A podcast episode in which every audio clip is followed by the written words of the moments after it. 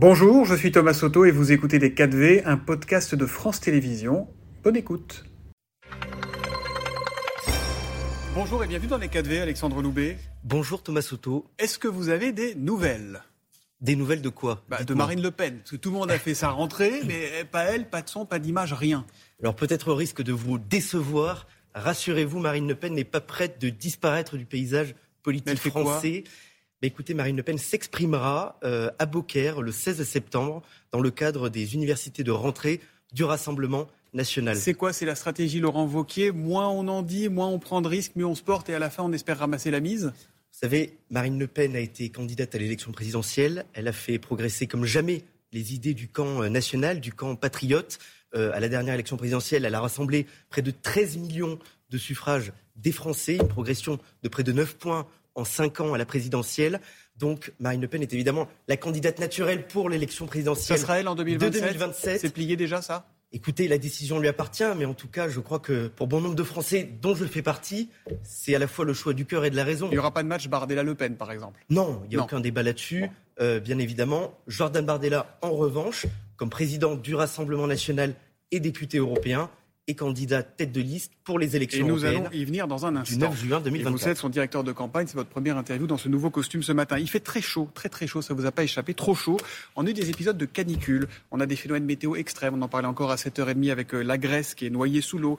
Et dans le même temps, chez vous, au RN, votre porte-parole a dit que l'on ne peut pas se baser uniquement sur les données du GIEC, que ces experts ont parfois tendance à exagérer. Est-ce que vous êtes d'accord avec ça?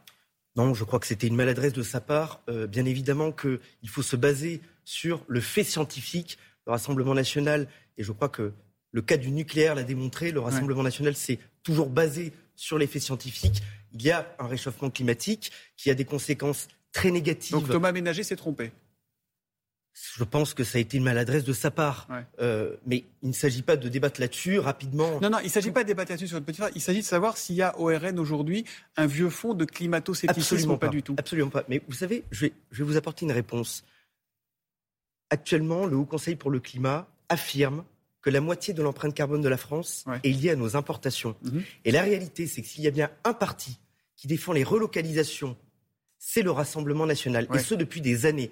Or, l'ensemble des, autres partis, l'ensemble des autres partis qui ne cessent effectivement de parler d'écologie, et ils ont bien raison, mais eux défendent un modèle mondialiste qui finalement est complice du réchauffement climatique. Donc la réalité, c'est que s'il y a pu y avoir des déclarations effectivement peut-être maladroites, euh, le Rassemblement national est, Mais la réalité, la réalité, le c'est que si aujourd'hui on n'importe pas, c'est une situation, on peut la déplorer ou pas, si on n'importe pas une grande partie de, nos biens, eh ben, aujourd'hui vous venez à poil. quoi. Que votre veste, elle n'est sans doute pas fabriquée en France, votre cravate peut-être pas et votre chemise non plus. Attention, vous savez, je crois que depuis plusieurs décennies, les élites dirigeantes de notre pays ont renoncé à vouloir industrialiser le pays. On nous a vendu le rêve d'un pays qui serait uniquement euh, fait euh, d'emploi, de services. Et la réalité, c'est que si nous voulons être une puissance pour notamment réussir dans la mondialisation, nous avons besoin d'une industrie forte. Il y a eu en juillet dernier à l'Assemblée nationale un projet de loi sur l'industrie qui certes allait un peu dans le bon sens, mais qui malheureusement était largement insuffisant, parce que la France doit rétablir les conditions pour réindustrialiser. pour vous, c'est par la réindustrialisation qu'on sauvera le climat. savez, ah, je pense que c'est par la réindustrialisation, en tout cas, que la France pourra contribuer davantage encore à lutter contre le réchauffement climatique. Et c'est pas seulement je pense. Je me fonde sur des faits scientifiques, puisque, comme je vous ai dit, le Haut Conseil pour le climat affirme, affirme que la moitié de l'empreinte carbone de la France est liée à nos importations. Donc, il faut d'urgence appliquer une politique de patriotisme économique. Alexandre Loubet, Jordan Bardella, vous l'évoquiez, le président du RN vient d'annoncer qu'il serait une nouvelle fois tête de liste du Rassemblement national pour les européennes. Ce sera le 9 juin prochain. Vous êtes donc son, directeur de campagne. Il n'a pas encore 28 ans. Je crois que vous en avez 29. Euh, vous faites la chasse au crocodile au RN ou pas? Non, absolument, absolument pas.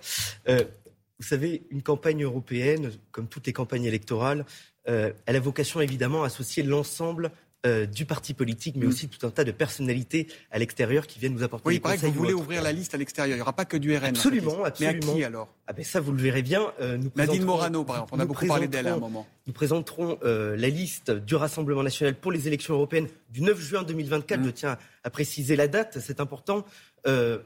L'année prochaine, début 2024. À 29 ans, quand on est directeur de campagne, on ne fait pas encore de langue de bois. À qui vous allez ouvrir la liste? Est-ce que Nadine Morano, des personnes de, de chez LR, ce sont des cibles pour vous? Vous savez, oui, peut, ce sont des personnes qui peuvent être des cibles, si vous le souhaitez. En tout cas, nous, le mot n'est pas très heureux. Mais est-ce que vous discutez déjà avec des nous sommes, nous discutons avec beaucoup de personnes effectivement.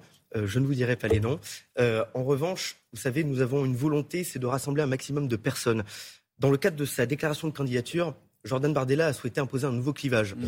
Euh, il s'agit d'opposer ceux qu'on appelle les partisans du renoncement, qui vont de Jean-Luc Mélenchon à Emmanuel Macron, qui sont responsables ou qui font la promotion du déclin de la France et du déclassement des Français.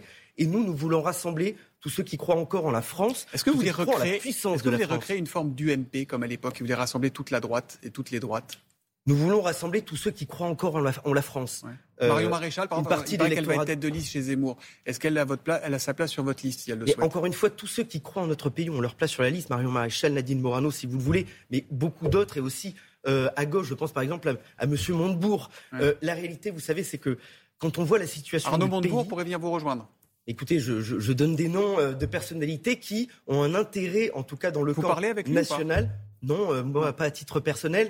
En revanche, euh, Arnaud Montebourg peut avoir des analyses intéressantes mmh. euh, sur notamment la protection des fleurons nationaux qui sont vendus à des puissances étrangères avec l'accord du gouvernement C'est ce qu'on appelle, appelle une perche. Hein. Dans le Figaro lundi, Jordan Bardella parlait, s'agissant de ces européennes du, du, mois de juin, le 9 juin, d'élections de mi-mandat et de sanctionner le gouvernement. C'est-à-dire que pour vous, l'enjeu, c'est d'abord un enjeu de politique intérieure et puis l'Europe, bon bah. Non, l'enjeu est double. Et si je peux me permettre, j'invite vraiment les téléspectateurs qui nous regardent mmh. à inscrire sur leur agenda la date du 9 juin 2024, parce que cette élection est très importante. D'une part, c'est l'occasion de défendre notre vision de l'Europe des nations et des coopérations que 70% des Français partagent et que seul le Rassemblement national défend dans les actes. Sauf que, le, sauf que le Rassemblement national, il est l'héritier d'un parti qui est le Front national, qui a été très longtemps eurosceptique. Marine Le Pen, qui l'a présidé pendant longtemps, a voulu la sortie de l'euro. Elle a voulu un référendum sur euh, Frexit. Euh, Elle a changé d'avis sur tous ces sujets. Est-ce qu'aujourd'hui vous êtes un parti, ça c'est une question simple, pro-européen, oui ou non? Nous ne sommes pas un parti en faveur de l'Union européenne. Vous savez, il faut vraiment distinguer l'Europe de l'Union européenne. Mm. Et c'est la raison pour laquelle je vous dis qu'il y avait deux enjeux. Un premier, qui est de défendre une réorientation de la construction européenne, puisque l'Union européenne actuellement, telle qu'elle est, ne nous convient pas. Elle est trop bureaucratique, elle est trop hors sol. Elle est trop grosse, cautionne, la réduire? Elle cautionne euh, l'immigration de masse et elle subventionne la concurrence déloyale. Mais le deuxième enjeu, je suis désolé, mais pour revenir à votre question euh, précédente, c'est qu'effectivement, cette élection, c'est l'unique occasion de sanctionner, d'une part, la mauvaise politique du gouvernement et Emmanuel Macron, parce que c'est une élection qui survient au cœur, en plein milieu Donc vous avez du quand même envie de faire une élection pour ou anti-Macron? Tout à fait, mais c'est aussi une élection qui permettra de préparer la séquence après Emmanuel Macron. Et la réalité, et j'en reviens peut-être à votre toute première question, c'est que si les Français la suivante, placent Jordan Bardella en tête de cette élection européenne le 9 juin 2024, mm. ils créeront les conditions pour garantir l'accession de Marine Le Pen à l'Élysée en 2027. Là, on est vraiment dans la campagne nationale de 2027 et pas dans le 9 juin, comme vous aimez le, répéter. Euh, vous avez évoqué l'immigration. Euh, les maires RN qui dirigent des communes euh, sont-ils prêts à accueillir sur leur territoire des centres de rétention administratif, comme leur a demandé par écrit Gérald Darmanin, le ministre de l'Intérieur?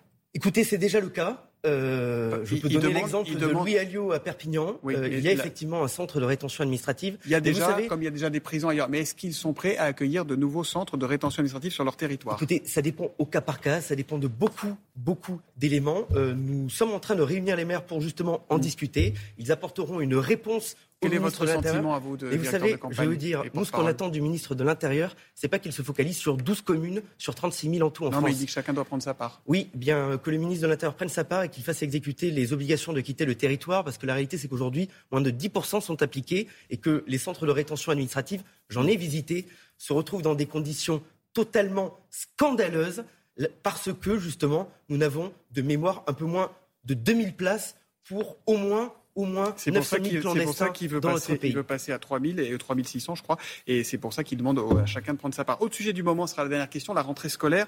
Ça s'est plutôt bien passé, semble-t-il. On a les premiers chiffres. 298 hein. élèves se sont présentés dans les écoles euh, avec des, avec des abayas. 67 d'entre elles ont refusé de les enlever. Sur 12 millions d'élèves, 67 cas qui posent problème. On ne peut pas dire que c'est un tsunami. Vous savez combien ça fait en pourcentage? Non, dites-moi. 0,0005%. Mais vous savez, ça démontre bien qu'il y a une minorité marginale mais agissante et qui réussit à imposer son agenda politique radical. Mm. Vous savez, on peut que se féliciter. La République peut trembler sur 67 jeunes filles qui portent une robe sur 12 millions d'élèves. Est-ce qu'on n'en fait pas un peu trop Vous, nous, peut-être aussi? Non, je ne crois pas, parce que le phénomène était beaucoup plus important. Vous savez, en un an, les atteintes à la laïcité à l'école ont explosé de 117% en un an par rapport à l'année dernière. Donc la réalité, c'est qu'il fallait d'urgence prendre une mesure.